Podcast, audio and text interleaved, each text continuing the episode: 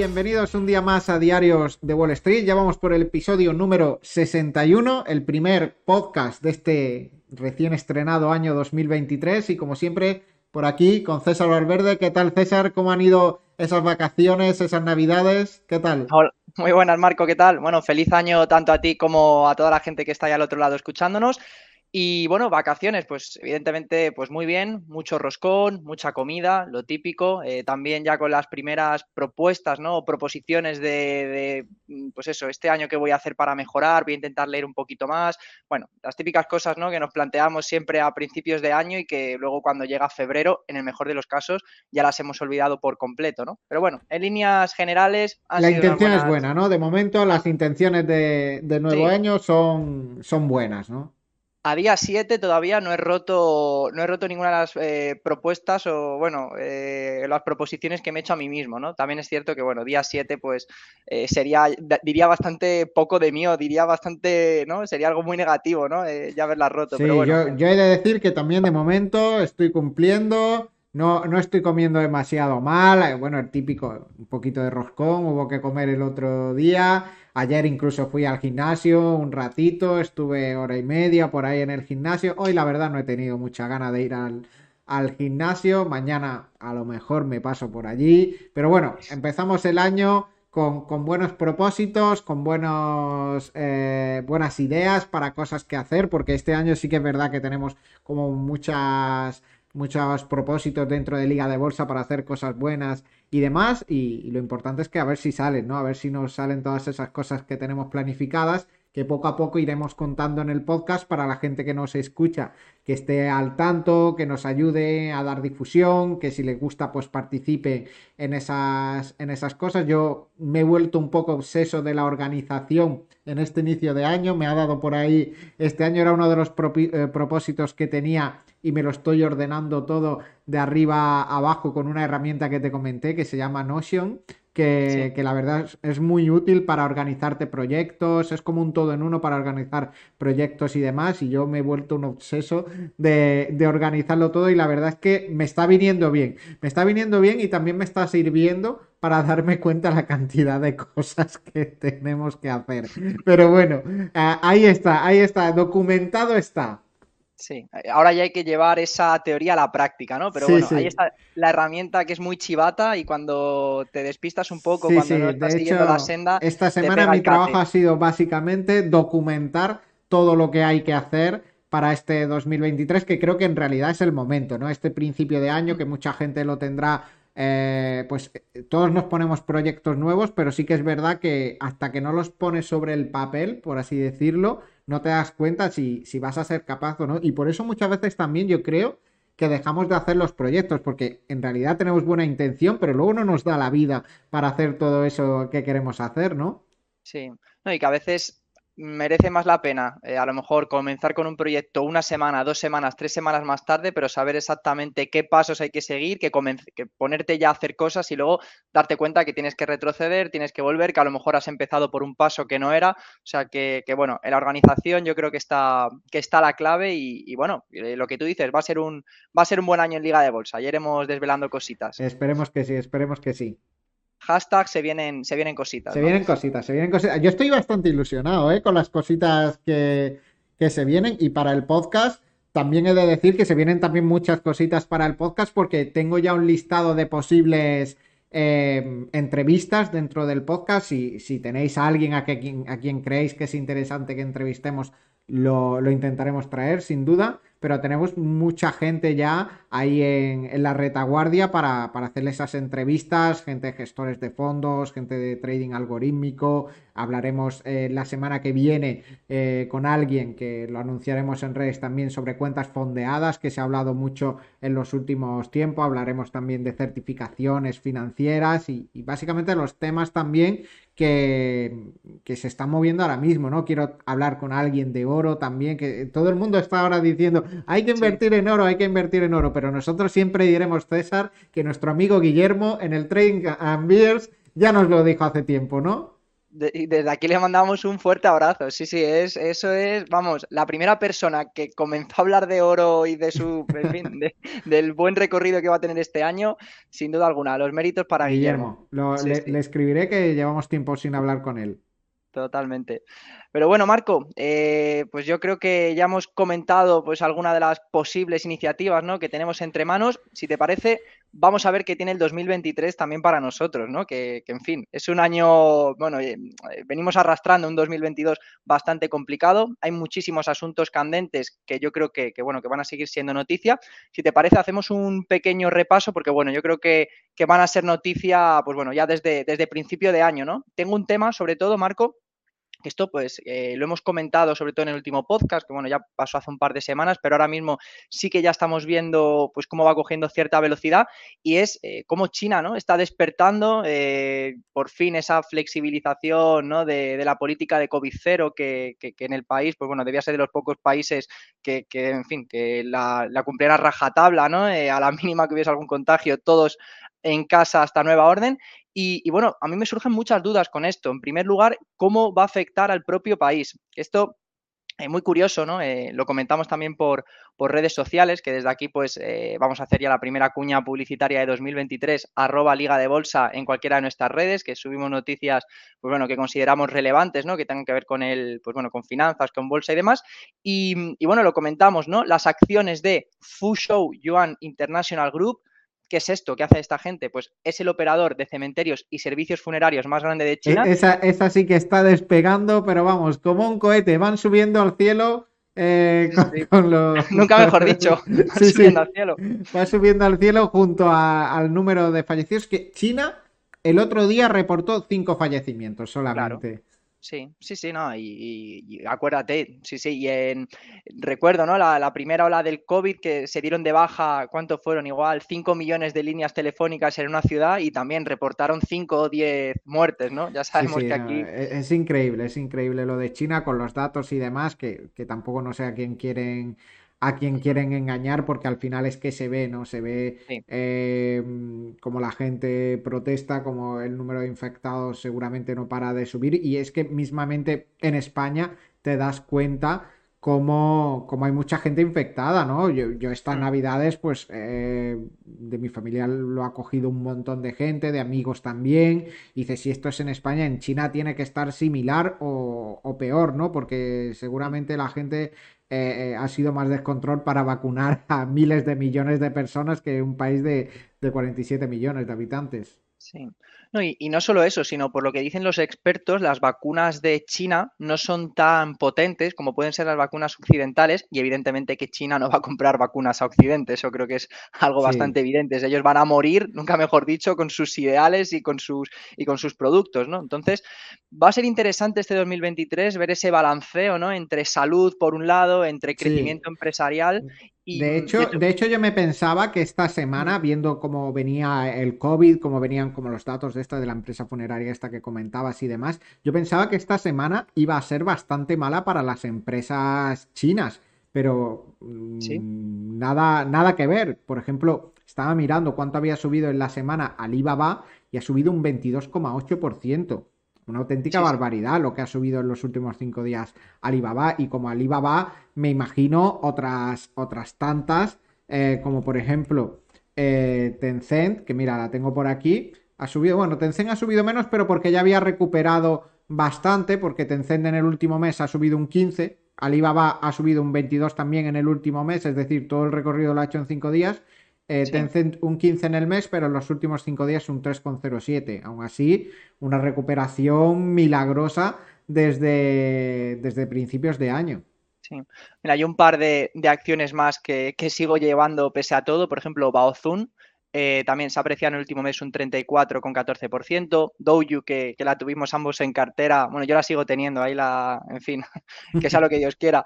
El último mes se ha apreciado un 33,06%, o sea que sí, sí, lo que, lo que tú dices. Cayeron mucho las acciones, y pues oye, quizás, en fin, aunque haya, aunque sea a costa de, vidas humanas, mm, pues oye, mm, poco a poco el tejido empresarial chino pues tiene que volver a, funcionar como, como ha funcionado eh, durante los últimos años, ¿no?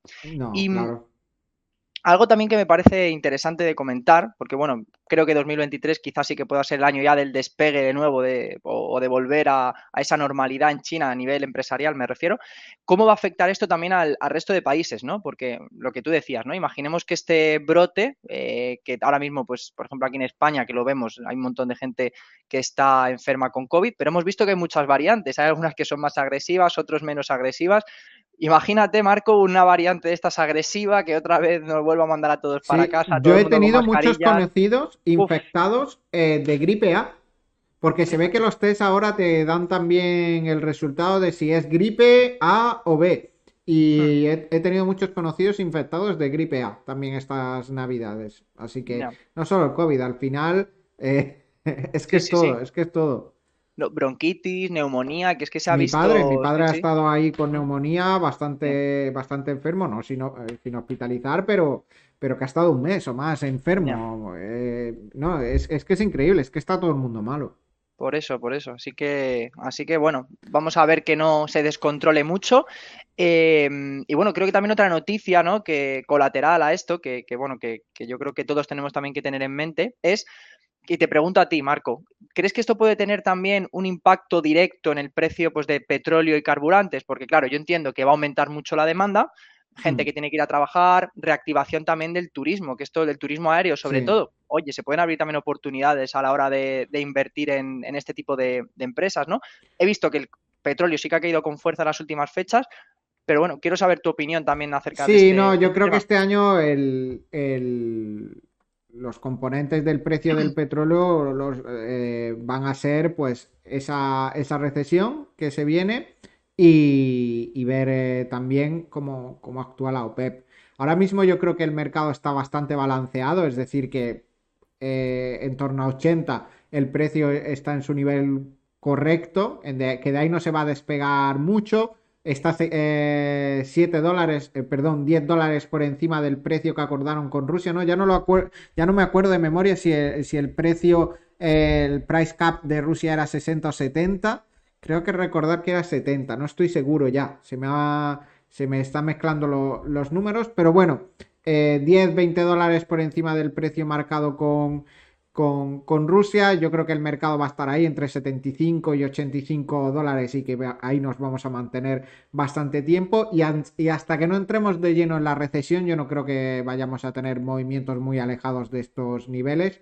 Y ahí es donde ya lo que más va a pesar es cómo actúe la OPEP y, cómo estemos en cuestiones de, de demanda. Porque es que ahora mismo yo creo que nadie tiene muy claro hmm. cómo va a ser la crisis que vamos a tener, porque te ves perspectivas de, todos los colores. Te, ves desde que la recesión va a ser muy leve, que va a ser muy liviana, que además a la bolsa no le va a afectar porque ya ha corregido, hasta previsiones eh, de analistas de que va a ser una crisis súper mega profunda, que, que, los beneficios se van a ver recortados entre un 20, 30, 40% en las empresas y eso se va a acabar reflejando en bolsa ves de todo, ves de todo. Entonces yo creo que ahora mismo nadie tiene mucha idea hasta que estemos metidos de lleno, que eso es lo que nos pasa eh, con todas las crisis, ¿no? Que al final las crisis cuando llegan, sí, todos venimos avisando, pero nunca se mide bien la, proporción. y normalmente suelen ser peores de lo que se prevé. Sí. No, y el ejemplo es que, claro, te metes en Twitter, ¿no? Todo el mundo lo tiene tan clarísimo que nos vamos a hundir, que si lo tienes tan claro, joder, hazte millonario, pide un préstamo de 30.000, mete cortos a todo lo que vaya y, ya está. Y no hace falta ni que te vuelvas a conectar a Twitter, mándanos fotos desde tu barco, desde tu yate, pero, eso nunca esta Semana, esta semana es el ejemplo, ¿no? Claro, e-, este inicio de año empezó la bolsa mm. despeñándose el petróleo despeñándose, era como, vale, hemos arrancado 2023, parece que ya todo el mundo está descontando aquí esa crisis profunda, tuvimos dos días malos y ha empezado a subir todo como la espuma y eh, eh, yo creo, no sé cómo acabó la semana eh, al final de, de su vida, pero yo tenía la cartera de inicio de año en el menos 0,5% antes de ayer y ayer me subió un 2,5% la cartera. Es decir, que por lo menos más 2% ha hecho en la última semana. Mira, lo tengo justo aquí, o sea que lo podemos comentar. Eh, los principales índices americanos, el SP500 se ha apreciado un 1,72 en la última semana, en el último mes cae un 0, bueno, un 1%, 0,99. El Nasdaq se aprecia en la última semana un 1,89. En el último mes menos 3,98. Ahí yo creo que dolió mucho, ¿no? Las mm. declaraciones de que todavía no iban a bajar los tipos y no solo que no los iban a bajar ya, sino que eh, vamos a calmarnos, que todavía lo podemos subir. calmarnos, sí. Luego, luego lo comentamos. Y nada, y el Dow Jones más 1,54 y en el último mes 0,10 arriba. Así que lo que tú dices, que, la vida da muchas vueltas, lo que parece que es una recesión muy clara, que tiene pinta, a lo mejor se puede dar la vuelta. Y, y de hecho me parece que dependemos en gran medida, ¿no? Comentabas antes del, price cap, del petróleo y demás. Vamos a hablar de Rusia, que yo creo que Rusia quizá tenga la llave, ¿no? De, de, que, de que, pueda pasar por lo menos en, Europa, de si nos asomamos a ese abismo eh, de la recesión, qué pasará con el precio de las materias primas. Y me parece también, pues bueno, eh, una noticia muy interesante la que hemos visto pues al poco de comenzar el año, ¿no? Eh, Estados Unidos ha anunciado el mayor paquete de ayuda militar a Ucrania que son 3.000 millones de dólares, y van a incluir, por ejemplo, eh, carros blindados, que esto es algo que creo, no estoy seguro al 100%, pero creo que en otras, en anteriores ocasiones no se, no se llegaron a mandar, luego también, pues bueno, minas antivehículos, misiles tierra-aire. Entonces, estamos viendo como el conflicto está bastante lejos de, verse solucionado o de que se vaya, pues bueno, comentaban ¿no? hace un par de días una tregua, un alto el fuego, ninguna de las dos partes la cumplió, por lo que también comentaban ¿no? en, en los noticiarios.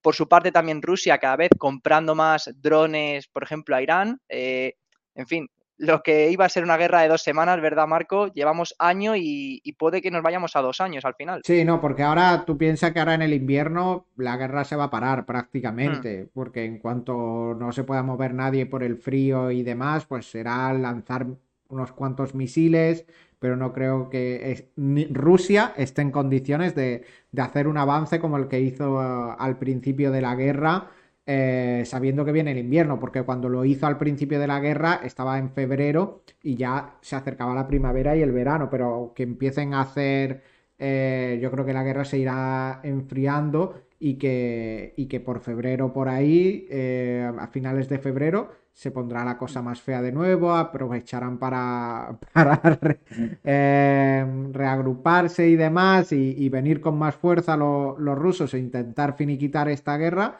pero, pero, pero yo creo que, Ucrania no se va a quedar atrás, que la ayuda le sigue llegando. Sí, sí. Ahí, eh, el otro día vi en Netflix, que no sé si lo has visto, es como un documental, es un programa de entrevistas que tiene David Letterman, que no me acuerdo el nombre, cómo se llama, pero bueno, eh, es fácil de encontrar en, Netflix y le hace una entrevista a Zelensky, que es de hace poco, se la hace en el metro, creo que de Kiev, em, hmm. eh, allí abajo, pasan trenes y todo mientras le hace la entrevista con público y todo, como si fuera un late night. Y y sí que es verdad que Zelensky agradece muchas veces y sigue pidiendo ayuda a, sus, amigos estadounidenses y les agradece porque esa guerra la están peleando gracias al dinero que llega de sus aliados y sobre todo de Estados Unidos, que es el principal valedor de, Ucrania en esta, en esta guerra. Y, e incide mucho en que ese dinero que pagan los estadounidenses, los americanos por, para la guerra, para, para Ucrania, no es dinero que, sea un gasto, sino que es una inversión en su propia seguridad. La verdad es que el mensaje es bastante propagandístico y, demás, pero bueno, la entrevista me parece muy interesante y, la verdad también me parece interesante eh, porque te sorprende, ¿no? Cómo la gente está haciendo vida normal, entre, entre comillas, dentro de Ucrania, dentro de Kiev, dentro de la capital, la gente va a trabajar, la gente va a tomar café, la gente hace vida normal, pero de vez en cuando suenan las sirenas y se van a los búnkers. Eh, es, algo increíble, es algo impensable que dices, ¿cómo puede estar haciendo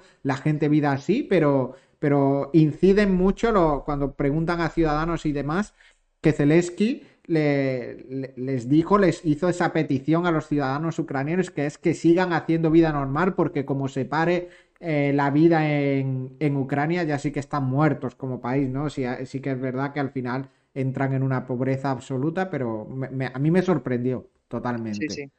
Algo que también me parece curioso, ¿no? Al, hilo de esto, por ejemplo, fíjate, la liga ucraniana se sigue jugando, que todavía a lo mejor ir a trabajar, producir para un país, pues bueno, yo creo que quizás, evidentemente que es algo mucho más importante y que, bueno, pues eh, no es un hobby como tal, pero que fíjate que incluso la propia liga no se haya parado y lo que tú dices, de vez en cuando, si suenan las alarmas antiaéreas, se acaba el partido, se refugian en los búnkeres y, y, bueno, luego no sé si, no sé exactamente cómo lo retomarán, ¿no? Pero incluso el fútbol, ¿no? Se está, se sigue pudiendo jugar ahí, lo cual, pues bueno, dice mucho también. Es, increíble, lo recomiendo. Dura una hora y es. Él, en este programa entrevista a mucha gente y en ese, en ese mm. programa en, concreto entrevista a Zelensky. Mm. Pues nada, me lo apunto entonces, que seguro que está, seguro que está muy interesante. Y no vamos a abandonar a Estados Unidos, eh, porque también se ha dado una situación eh, que creo que va a traer bastante cola también para este 2023. Y es que es un año en el que Estados Unidos y Europa, que parece que son tan aliados, que se pueden llevar tan bien, pues yo creo que, en fin, igual es un año donde vemos cómo aumentan las tensiones. Estamos viendo que suceden varias cosas. En primer lugar, eh, los últimos movimientos ¿no? por parte del gobierno americano que están ayudando a sus propias empresas a combatir la inflación metiéndole unas pedazos de ayudas. Bueno, creo que las ayudas eran de 370 mil millones de dólares. Era un plan lo más agresivo y lo más fuerte que, se pueda poner. Y esto, claro, ¿qué hace? O sea, eh, es que no se puede dopar de forma artificial a las empresas, ¿no? Porque, eh, por ejemplo, aquí en, aquí en Europa las empresas que tengan que ver con el sector industrial, con el sector automovilístico, es que están trasladando directamente su producción a otros países, están cerrando las fábricas, porque no pueden hacer frente a esos precios de la energía y estamos viendo cómo desde Estados Unidos están fomentando una especie de dumping, lo podríamos llamar así, y, que está poniendo todavía más difícil esa recuperación Europa, que evidentemente es el continente que más está sufriendo de esta guerra, porque recordemos que Estados Unidos son los que mejor lo, están llevando, los que nos venden el gas a cuatro veces un precio superior al precio claro, que claro, a los rusos. Es que al, final no, no hay que olvidar que Estados Unidos ha estado sacando reserva estratégica vendiéndola a precio de oro. Es decir, que, y ahora mismo si Estados Unidos decidiera rellenar esa reserva estratégica, la estaría rellenando a mínimos de, mucho tiempo. Ha estado vendiendo a precios por encima de 80 todo. Si ahora empezara a rellenar de nuevo a precios de, de 80 o por debajo de 80 que ha estado el crudo. Y, y, eso es lo que más me hace pensar que el crudo no puede caer demasiado, que a lo mejor llega a 75, llega a 73, pero es que en esos niveles Estados Unidos va a empezar a rellenar de nuevo reserva estratégica y el mm. precio va a subir porque Estados Unidos no compra mil barriles. Estados Unidos compra 3 millones, 5 millones, 7 millones, porque no hay que olvidar que durante eh, prácticamente todo el periodo de la guerra, Estados Unidos ha estado liberando en torno a 7 millones de barriles semanales, un, millón de barriles por día. Y habrá pasado de unos 500 millones de barriles que tenía en la reserva, no me acuerdo, pero hablo, hablo así, grosso modo, de las cifras que había. Eh, serán cifras parecidas, 500 y pico millones o incluso más o, menos, no sé, por ahí rondaba la cifra y yo creo que ahora tenía unos 300 millones de, barriles, más o menos a 200 días de guerra, pues un millón de barriles por, por, por, día. No sé cuánto llevará la guerra, pero si empezó por febrero, por ahí, 260, 270 días de guerra habremos tenido. Pues sí, sí, sí, lo, que tú dices. Estados Unidos se está aprovechando de esta situación. Macron, no sé si viste que ya les pegó como un toque de atención de, oye, ¿qué está pasando aquí? Nos estáis dejando morir de algún modo, ¿no? Somos aliados, pero en fin, si somos aliados vamos a hacer las cosas bien, no vamos a, a pensar solo en, nosotros mismos. De hecho, también quieren hacer un paquete de medidas desde la propia Unión Europea que sea pues similar, esos 300, yo no sé si, creo que eran 370.000, es que es que era una auténtica brutalidad y quieren hacer también una, medida, digamos, un poco pareja ¿no? a, a lo que ha hecho Estados Unidos para, para intentar paliar esa, esa situación. Que por otro lado, interesante también ver en qué empresas se puede destinar ese dinero, ver qué industrias, ver qué sectores, porque, porque es mucho dinero el que estamos hablando y, se pueden abrir oportunidades interesantes de inversión. Sí, bueno, Tesla a lo mejor pide algo de dinerito, ¿no? Para recuperar, porque vaya año, ¿eh? Vaya año, de, vaya golpe de realidad se está llevando Tesla y yo creo que, bueno, ya hablamos si quieres un poquito de Tesla. Vaya golpe de realidad se está pegando Tesla y, los inversores en Tesla, ¿no? Ya, ya no veo a tanta gente diciendo, no, es que Tesla tiene una ventaja competitiva, es que Tesla lo que tiene no son los coches, es el software, es la... Bueno, muy bien, pero ¿valía eso lo que valía? Pues el momento, de momento cuando la cosa se ha puesto un pelín fea, ya nos están diciendo que no. Pues justo hoy leía una noticia de Tesla, que si te digo la verdad no, no he llegado a, entrar, pero hablaba de, pues bueno, de, los cortos ¿no? que, tienen, que tiene Tesla. Y sé que eh, en, el, en el título hablaban de, Bill Gates, que de hecho... Sí, bueno, ha, habido varios, bastantes piques ¿no? por Twitter. Exacto, los tira ya floja, que le pedía dinero uno, le decía al otro que cómo le iba a dar dinero cuando estaba invirtiendo o apostando en contra de su empresa, que a su vez era una empresa sostenible, tal cual, y decían que Bill Gates, que era, en fin, de las personas que más dinero estaba ganando con esto, o sea, debe tener un, debe tener una posición bastante, bastante, lo estoy buscando, pero no consigo, no consigo encontrarlo, pero bueno, eh, en fin, ya, ya vendrá Elon Musk a quejarse por, por Twitter, ¿no? De lo que le está haciendo. Pues de momento le va ganando la, la jugada, ¿no? Porque eh, esta noticia es de hace eh, bastante tiempo. Mira, em, mira, aquí hay de Business Insider de hace dos semanas, que ahora irán ganando más. Los, los cortos en Tesla han ganado 15 billions, 15 mil millones eh, apostando contra Tesla este, este año. Lo que pasa es que no encuentro lo de Bill Gates. Em, no sé cuánto, cuánto estará eh, apostando contra Tesla, pero seguro que un pastón. Y, que no es la única noticia negativa que nos ha llegado. Bueno, Tesla es que últimamente ya, o sea, está teniendo problemas a muchos niveles. Primero, a nivel empresarial, estamos viendo que su CEO se está dedicando a hacer otra cosa que no es vender coches, se está dedicando a postear, a, en fin, a regalar Twitter Blue a la gente, a pegarse con unos, a pegarse con otros. Pero nos llegan también noticias, por ejemplo, desde China, que creo que, de hecho, la, esta semana Tesla, lo tengo por aquí, a ver, que me está cargando la página, pero es que ha sido la peor empresa del SP500. Eh, de hecho, que se, dejaba un 7,19%.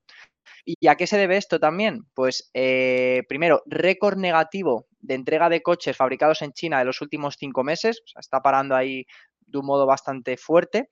También desde Pekín se ha puesto fin a un programa de ayudas y de subvenciones a los coches eléctricos. Y esta noticia, ojo, eh, Tesla ha recortado ahora mismo precio en el Model 3 y el Model Y, un 6 y un 13% respectivamente. Entonces, si ahora mismo te vas a China y te compras el Model 3 o el Model Y, los puedes comprar un 30% más barato eh, que en Estados Unidos. Un 30% más barato. O sea, igual te sale rentable. Luego llévatelo, a ver lo que te cuesta llevártelo. Pero fíjate, estamos un 30%, ¿eh? No eh, medidas súper agresivas porque ven que, en fin, que en China hay una competencia brutal con el tema de los coches eléctricos. Tenemos a BYD, tenemos a, a NIO, tenemos otras marcas que lo están haciendo muy bien. Sí, no sé. A mí últimamente solo me sale publicidad de Polestar.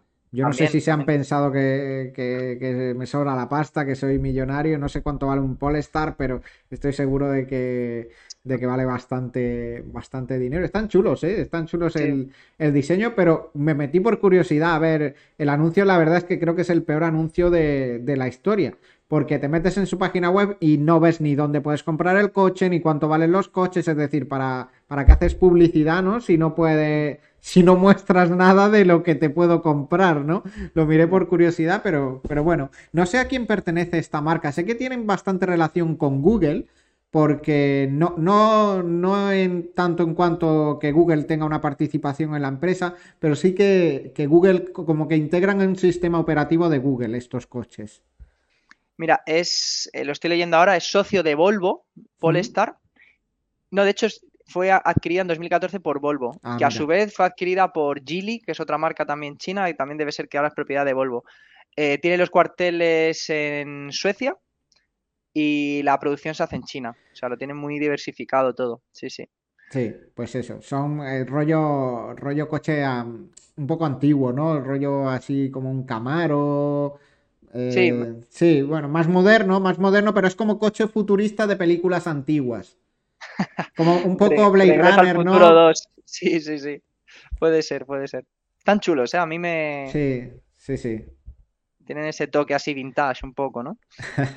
Vintage futurista, podríamos llamar. Sí, sí, pero bueno, en definitiva, muy malas fechas para. Y bueno, lo hemos dicho muchas veces, ¿no? Que no era el momento de, empresas de automóviles ahora mismo, que era mejor estar cerca de este tipo de, de empresas bastante cíclicas y demás, y que era un momento de estar pensando en otro tipo de empresas, que ya llegará el momento de volver a todas estas em, empresas cíclicas, de volver al growth, pero si hay algo claro, yo creo en este momento, a la hora de invertir, es que estamos en un momento muy de value, ¿no? Muy de, muy de Dow Jones, que el Dow Jones lo ha demostrado, que creo que está por encima de los niveles preguerra, ¿no? Eh, y que no, es, yo creo que es el índice que menos ha caído de Estados Unidos, que le ha ido bastante bien eh, comparado con el resto de índices este año, al ser un índice pues más value, eh, menos tecnológico, menos growth, que con empresas que dan buen dividendo, con empresas que, que no les afecta tanto la ciclicidad del, del mercado, pero pero es un momento de, ahora mismo estar en eso, en value, que ya llegará de nuevo el momento de estar en growth, todos nos pondremos en modo growth a comprar auténticas auténticos chicharros que suban como la espuma, pero para eso yo creo que todavía falta un poco de tiempo. Pues sí, y precisamente este modelo de inversión nos lleva hasta la siguiente cuestión que vamos a ver a lo largo de todo el 2023, eh, yo creo que es la tónica generalizada en el 95% de los países y va a ser alta inflación y unos altos de interés, eh, perdón, unos tipos de interés altos y persistentes, ¿no? Lo comentábamos al principio, eh, última reunión que tuvo la Fed, creo que fue la semana pasada, ¿no? bueno, eran las minutas, ¿no? De la, de la Fed. Sí, eran las minutas de la Fed, sí, el acta de la última reunión que mm. El mensaje fue clarísimo. ¿eh? Tenemos recorrido para seguir subiendo tipos, eh, no cantéis victoria y por supuesto que en 2023 no los vamos a bajar. De hecho, creo que, guarda mucha relación con, lo, con, la mala semana que ha tenido, que ha tenido el Nasdaq. ¿no? Además, esta situación Marco, yo creo que se ha visto también reforzada, eh, creo que fue el jueves pasado, ¿no? El informe de nóminas del sector privado. Creo que el, número, lo tengo por aquí. Sí, no, el, paro cayó del el 3,7 mm. previsto, o no sé si era del mes anterior, al 3,5%. Una auténtica maravilla, ¿no? Estar en el 3,5% de paro y, eh, y, tanto en Estados Unidos como en Canadá fueron bastante buenos. Las nóminas, la previsión eh, fue bastante, el resultado fue bastante parecido a la previsión en Estados Unidos, pero en Canadá fue una maravilla. Fue como 100.000 puestos creados más de lo previsto. Sí, mira, aquí lo, he encontrado. Eh, crecieron 235.000 puestos de trabajo, se estimaban eh, 225.000. Sí. Eh, sí. Y luego, eh, ¿qué tengo otro dato? Nada, lo, estoy viendo por, duplicado, ¿no? Que estaba viendo. Ah, las peticiones de, prestaciones de desempleo también, que cayeron a su nivel más bajo desde finales de septiembre. Fueron 240.000 por las 225.000 esperadas. Así que, o sea, perdón, 204.000 por 225.000. O sea, y hay que decir una cosa también la Reserva Federal no va a parar de subir tipos de interés hasta que el empleo no se destruya. hasta que no veamos cómo el empleo empieza a subir del 4 al 4,5%, la Reserva Federal no va a decir hay que empezar a recortar aquí tipos de interés para reactivar esto. Mientras van a estar, oye, hay que frenar la inflación, no estamos afectando al desempleo, la gente sigue trabajando, sí que es verdad que, a lo mejor las condiciones puede que empeoren, que sean más precarias y demás, pero, pero si hay pleno empleo la gente no se va a quejar y la economía va, va a seguir tirando hacia adelante y se irán corrigiendo los desequilibrios de, de, la inflación. Pero en cuanto veamos que peligre el empleo, ahí será cuando veamos cómo bajan los tipos de interés y la, y la bolsa sube como la espuma. Luego mm, también eh, tenemos eh, datos, digamos, muy contradictorios, ¿no? Porque sí que es cierto que vemos esto, pero noticia de ayer o antes de ayer, Salesforce va a reducir plantilla, 10.000 personas, también se va a deshacer de, los edificios, de los activos que tiene. Eh, además de Salesforce, ah, Amazon, creo que eran 18.000 trabajadores también, ¿no? Que se van a, sí, no, todas, todas, todas las grandes empresas. Las Big Tech, sobre todo, están soltando lastre como, como vamos, como locos. Sí, yo creo que es momento también para estar corto en todo este tipo de empresas de software para, para empresas, tipo Salesforce, tipo Slack, tipo Zoom. Yo creo que es momento para estar cortos, de hecho, no, no, fuera, sino cortos en esas empresas, porque a pesar de que ya han caído bastante, creo que tienen que caer más, porque llegará el momento en el que esos datos de, de aumento del desempleo lleguen tanto en Europa como en Estados Unidos como en el resto del mundo. Totalmente. Y de hecho, fíjate, un dato que conocíamos eh, ayer o esta mañana, el dato de inflación en, Europa, que siempre nos enfocamos mucho a América porque es donde tenemos nuestras inversiones, pero fíjate, el dato de inflación en la eurozona para diciembre 9,2 la general, el IPC general, 9,2 por, por, ciento interanual, mientras que la subyacente crecía un 0,6% con respecto a noviembre, marcando un 5,2% que son unas cifras absolutamente demenciales, ¿no? Eh, y, bueno, lo que, lo, que, lo que hemos venido hablando, ¿no? Todo pinta que va a haber una recesión, porque es que viendo estos números difíciles que no lo haya, pero, pero bueno, quién sabe, igual mañana se muere Putin de un infarto, o se lo cargan los de la CIA y cambia todo, ¿sabes? A, ver, a ver qué pasa, a ver qué pasa con mm. esto, pero sí, y la energía yo creo que la vamos a seguir teniendo alta durante muchísimo tiempo. Cuando las cosas suben, así se quedan. ¿eh? Esto es una cosa que dicen los padres, ¿no? Pero, pero es que es la realidad. Eh, cuando las, cosas suben de precio, a lo mejor bajan un poquito, un mes, pero al siguiente mes eh, vuelven a subir. Y lo estamos viendo mismamente en España con la retirada del IVA de todos estos productos alimenticios. Al final, eh, el otro día veía, no sé si era de la OCU o de Facua o de una mm, asociación de estas de defensa del consumidor, eh, que, habían presentado como una denuncia ante varios supermercados, no, no, voy a decir los nombres porque no me acuerdo de los que eran, pero varios de los más importantes, ¿no? Porque tras la rebaja de, del IVA de estos productos no habían bajado el precio e incluso algunos lo habían subido, argumentando pues que sus costes habían incrementado por algún motivo, ¿no? Entonces al final las cosas bajan, eh, suben todo lo que tengan que subir, pero bajarlo es muy complicado. Aquí nos toman, nos toman todos el pelo. Gobierno, eh, supermercados, patronal, eh, nosotros a nosotros mismos. O sea, esto es. Sí, de hecho, para que bajen las cosas tiene que llegar tal nivel de crisis y, o, tenía que haber tal nivel de burbuja en esos productos en cuestión que, ya hagan caer. Bueno, estamos viendo cómo, el, por ejemplo, el mercado inmobiliario eh, de Canadá, canadiense, se está desplomando porque tenían una burbuja enorme. De hecho, han tomado medidas. El otro día leía que Canadá ha prohibido comprar vivienda a extranjeros. Es decir, tú, eh, si viene una corporación extranjera o alguien extranjero, no va a poder comprar una vivienda en Canadá, solo van a poder comprar eh, residentes. Y es que al final, pues tienen un problema de, una burbuja enorme que tienen que pinchar. Esto luego, sociedad pantalla, poner administrador a un canadiense. Eso, ya lo sabemos. Eso lo sabemos que, que, se buscará la vida, pero bueno.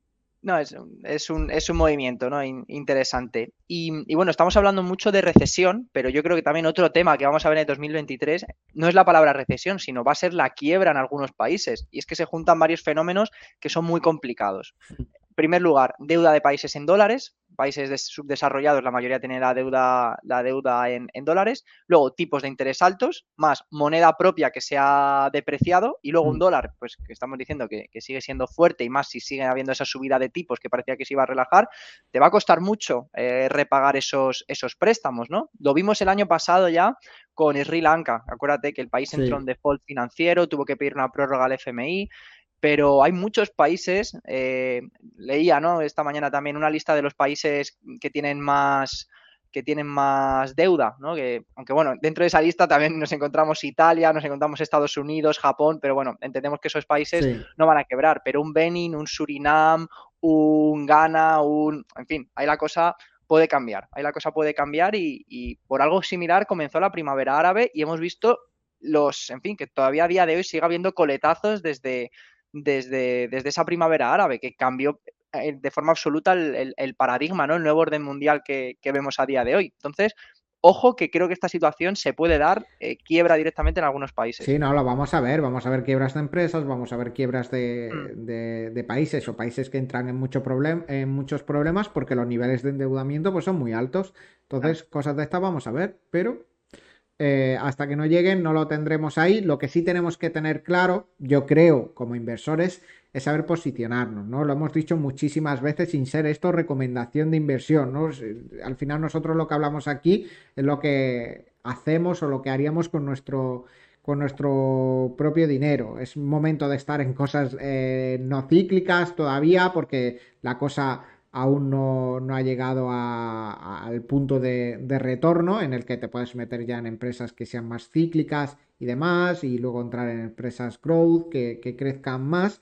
Eh, no es momento para eso eh, todavía, pero, pero va a haber momentos también en los que la cosa se vea muy, muy, muy mal por la quiebra de algún país, porque el mercado de deuda está muy, muy saturado, muy congestionado y demás. Pero ahí es donde empiezan a cambiar ya las cosas, empieza a entrarse en el ciclo alcista para la bolsa, porque cuando se empieza a ver el suelo de todo, es cuando ya los bancos centrales tienen que apostar por reactivar la economía, bajan los tipos de interés, intentan reactivar las cosas y el dinero empieza a fluir de nuevo hacia los mercados. Empiezan a recuperarse las empresas, ya se ha limpiado el mercado ¿no? de todas esas empresas que, estaban muy mal y a partir de ahí pues ya, ya empieza a subir. Pues sí, totalmente. Es tiempo de comprar McDonald's, Marco. Déjate de historias. Bueno, yo la tengo, yo la tengo ahí en cartera. Yo la tengo ahí en cartera, mi McDonald's, mi Caterpillar, que ahora mismo es lo que más me sube de toda la de toda la cartera. Creo que la tengo ahí con un 16% positivo. John Deere ahí que sigue dándome alegrías, aunque ha corregido un poquito en los últimos en los últimos tiempos. Pero, pero mira, Caterpillar la tengo ahí con un más 16, Coca-Cola un más 13 y McDonald's un más 9%. Son mis tres mejores posiciones. Y fíjate si me ha recuperado, por ejemplo, eh, una empresa que es Tencent, que la llegué a tener como con un 30% de pérdida y ahora mismo la tengo en un más 6,75%. Fíjate, sí, sí, sí. Se ha recuperado bastante. Pues sí, lo que hablábamos, puede ser el año de las acciones chinas este 2023. Veremos a ver qué, pasa, ¿no? Sí, sí, sí, hay, hay muy buenas oportunidades. Yo ahora mismo creo que solo tengo Tencent y, y Alibaba pero Alibaba la llegué a tener como con un 45% de pérdida. Yo he seguido comprando porque es una posición que me gusta bastante, una empresa que me gusta bastante. Ahora la tengo en menos 28%. Es una pérdida bastante importante, pero yo, yo tengo bastante confianza en esta empresa y creo que en cuanto la cosa se empieza a recuperar, tiene mucho potencial. Pues mira, hablando de Alibaba, te voy a dar una noticia que creo que también afecta bastante a Alibaba. Y es que estoy viendo el gráfico, ¿no? Vamos a comentar, bueno, más que el gráfico, el panel, ¿no? De qué empresas lo han hecho mejor o lo han hecho peor en esta última semana. Y veo muy de color rojo Microsoft, que ha caído esta semana un 6,67%. Y mm, esto se ha debido porque, bueno, la casa de análisis del banco suizo UBS ha rebajado la calificación de sus acciones y ha hecho especial hincapié en el negocio de computación en la nube, en el negocio de, Azure. Para ellos, eh, Microsoft está entrando en una fuerte desaceleración. Eh, piensan que van a tener eh, un año 2023 y un año 2024 peor de lo que se prevén los inversionistas y para ellos es que, que, bueno, yo creo que lo enfocan más a Microsoft, ¿no? En la parte de negocio en la nube. Hablan de que eh, esta ralentización en Azure no es solo por el entorno macroeconómico, sino porque realmente este es un negocio ya maduro y que realmente ven que no tiene tanto potencial como mm. podía parecer que iba a tener, ¿no? De cara a los eh, años venideros. No sé si se refiere más, pues no sé, por la tecnología de Azure, que a lo mejor hay otras empresas como Oracle, como Amazon, etcétera, que a lo mejor pues son más potentes en este, bueno, también Alibaba, ¿no? Que por ahí te, lo, que, te lo quería mm. comentar. O directamente si es simplemente que no ven el negocio de computación en la nube, cosa que me parecería una locura porque ahora mismo todo va hacia la nube, ¿no? Pero... Bueno, y lo estamos viendo cómo va el tema de la computación por parte de las inteligencias artificiales. Es decir, eh, una inteligencia artificial no se computa dentro de tu ordenador. Yo creo que el modelo al, que vamos es ordenadores con capacidad de velocidad de Internet cada vez más rápida y que al final el, modelo este como el que tenía un poco Stadia, ¿no? El de los mm. videojuegos que al final ha acabado cerrando, de que no se compute dentro de tu ordenador, sino que se compute por ordenadores mucho más potentes por parte de estas empresas y lo estamos viendo con ChatGPT, que, que, Microsoft tiene una participación importante dentro de ChatGPT y leía el otro día que lo van a incorporar a su buscador Bing y, cuidado con esto porque puede cambiar totalmente el paradigma de cómo se usa Internet y pueden darle Bing que es un, un buscador totalmente residual que lo utilizas cuando no te das cuenta. Cuando te hables, eh, te descargas nuevo eh, Firefox y te aparece por defecto este buscador o, Internet Explorer y, como integren una inteligencia artificial que te dé mejores resultados a la hora de buscar y, te ayude directamente, eh, puede cambiar totalmente el paradigma y para eso hace falta computación en la nube. Sí, justo.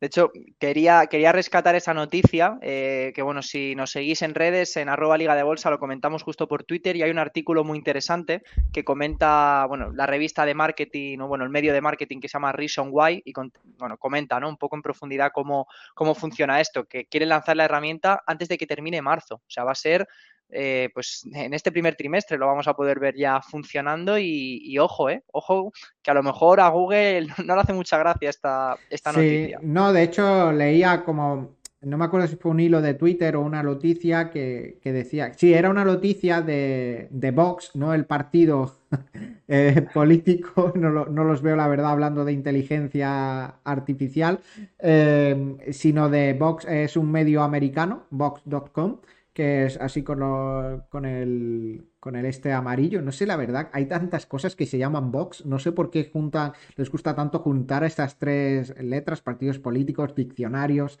eh, medios de comunicación. Eh, la verdad es que no sé de dónde viene ese, ese Ágil la palabra Vox. Sí, sí, es como... Sí, sí. Eh, pues hablaba un artículo que hacían y decía, si te ha impresionado lo que hemos visto de la inteligencia en 2022, como que ibas a flipar en 2023 todo lo que iba a llegar. Y hablaba de que, por ejemplo, ChatGPT ibas a, eh, sacar ChatGPT 4, ahora mismo está con el 3.5, creo que iba a sacar el 4, y que íbamos a ver cosas de inteligencia artificial aplicada a la música también, que iban a ser eh, increíbles. Eh, las, las interacciones que se van a crear entre las distintas inteligencias artificiales de eh, chat, de imágenes, de sonido, de procesamiento de voz, que van a ser realmente increíbles y seguramente iba a dar su paso un poco forzado por todos este, estos lanzamientos que ha habido, Google, de, habilitar su inteligencia artificial, que hace dos o tres años vimos una demostración de lo que ya podía hacer, que era bastante impresionante, ¿no? El llamar directamente a una peluquería para pedir cita o hacer un pedido de comida y demás y en tres años esto hemos visto cómo ha avanzado.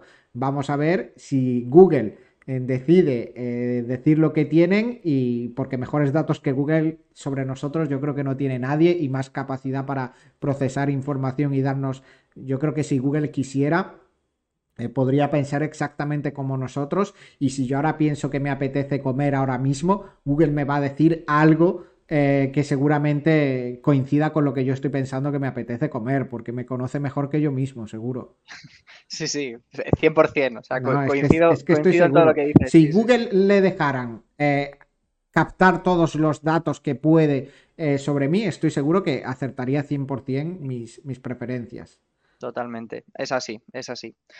Y bueno, yo creo que si te parece con esta reflexión tan futurista a la par que... Yo creo que es más presentista, ¿no? Que futurista. Eso iba a decir, sí, sí, futurista, pero, pero no, no mucho, ¿no? Pero no mucho, ¿no? Como, era esa frase? Pero no mucho. Contento, pero no mucho, ¿no? sí, sí. Pues con, este, con esta reflexión, si te parece, pasamos ya al bloque final, criptomonedas donde, bueno, parece que por fin encontramos eh, un, cierta calma, ¿no? Eh, cierta sí, tranquilidad. Llevamos bastante tiempo con calma, ¿no? Llevamos dos o tres meses bastante tranquilitos. Sí, quizá tengas razón. Yo creo que tengo todavía en la cabeza lo de, pues eso, lo de FTX, lo de Three Arrow Capital y demás. Y en el fondo. Pero al final lo de FTX pasamos de 20 mil dólares el Bitcoin a 17 mil, que para lo que es el Bitcoin, pues tampoco. Sí, sí, sí. ah, eso está. Eso está hecho. No, no, coincido. Por eso te digo que a lo mejor hay tanto bombardeo de noticias que, pues eso, la gente solo se fija a lo mejor en noticias negativas. Bueno, las noticias negativas son las que generan ese clickbait y las ganas de seguir leyendo, es evidente.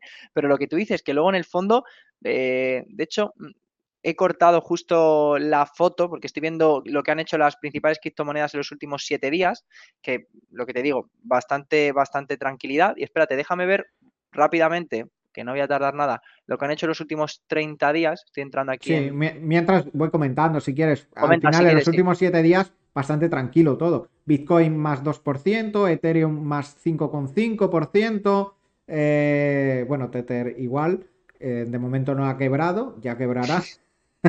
pues Bitcoin igual. Eh, BNB sube un 6%, XRP cae un 0,26%, bastante estable, 0,34 céntimos. Eh, Binance USD, pues ahí sigue sin quebrar también. Em, y bueno, algunas de las que más han subido, pues por ejemplo Cardano, ¿no? Cardano ha subido un 11%, pero Cardano también viene de pegarse una hostia tremenda con respecto al resto. Sí. Y fíjate que, claro, he dicho, qué raro que haya cortado, porque normalmente, donde yo lo suelo mirar en CoinMarketCap, después de lo de, eh, te viene que ha hecho la criptomoneda en una hora, 24 horas, 7 días y luego 30 días. Pues resulta que esa columna la han, la han, ejecutado, a nadie debe ser que le interesa. Y, bueno, me gustaría comentar de aquí una criptomoneda que ha caído del top 10 que lo está petando últimamente, que es Solana. Fíjate que eh, siempre estaba entre las 7, cinco o siete primeras. desde, su auge eh, hace año y medio o así. Pues ahora fíjate, está en el puesto 14, pero es cierto que se ha apreciado un 32% en los últimos siete días.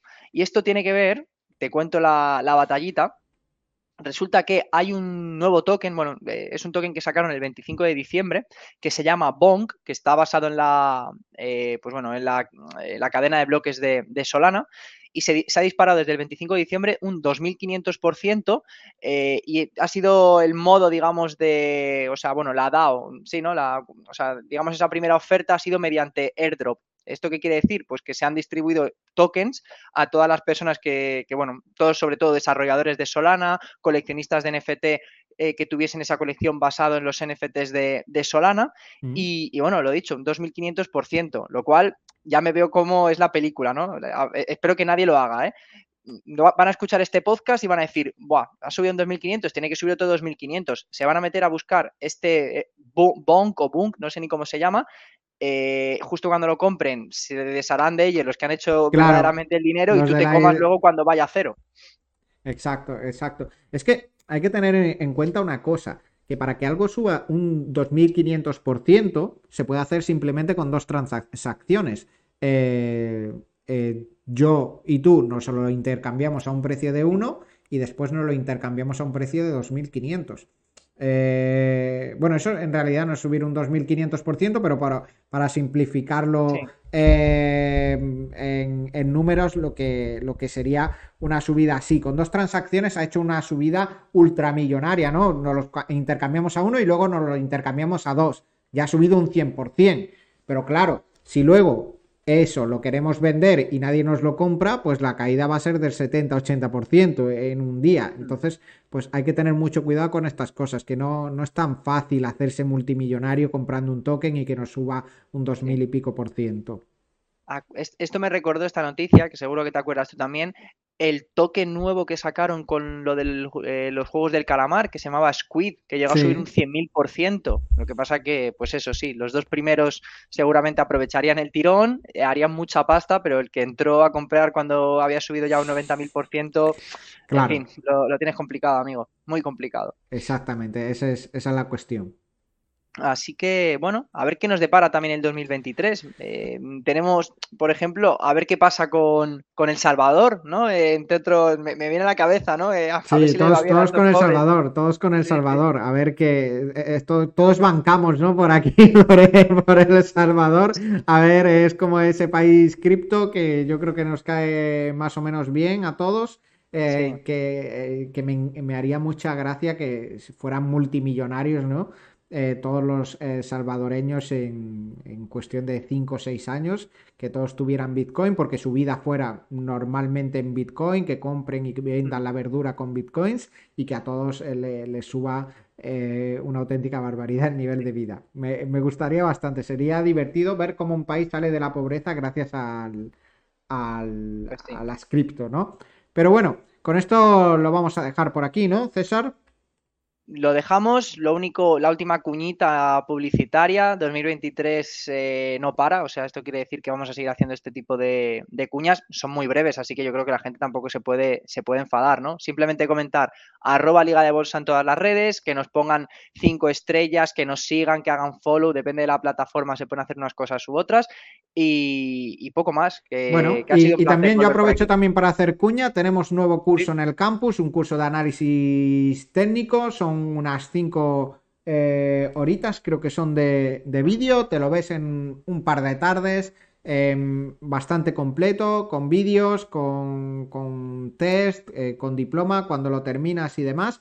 y puedes acceder a él por 10 euros, 10 euros al mes. Accedes a toda la Academia de Liga de Bolsa, que, es que está regalado. Lo estamos regalando a esas primeras 50 inscripciones que se apunten a nuestro campus. Así que nada, hecha la cuña publicitaria. Yo creo que nos vemos la semana que viene. Como he dicho, habrá una entrevista eh, que yo creo que os va a gustar bastante, pero lo anunciaremos en redes. Eso es, dejamos ahí el hype por las nubes y poco más. Un fuerte abrazo y gracias por escucharnos. Hasta luego. Chao. Chao.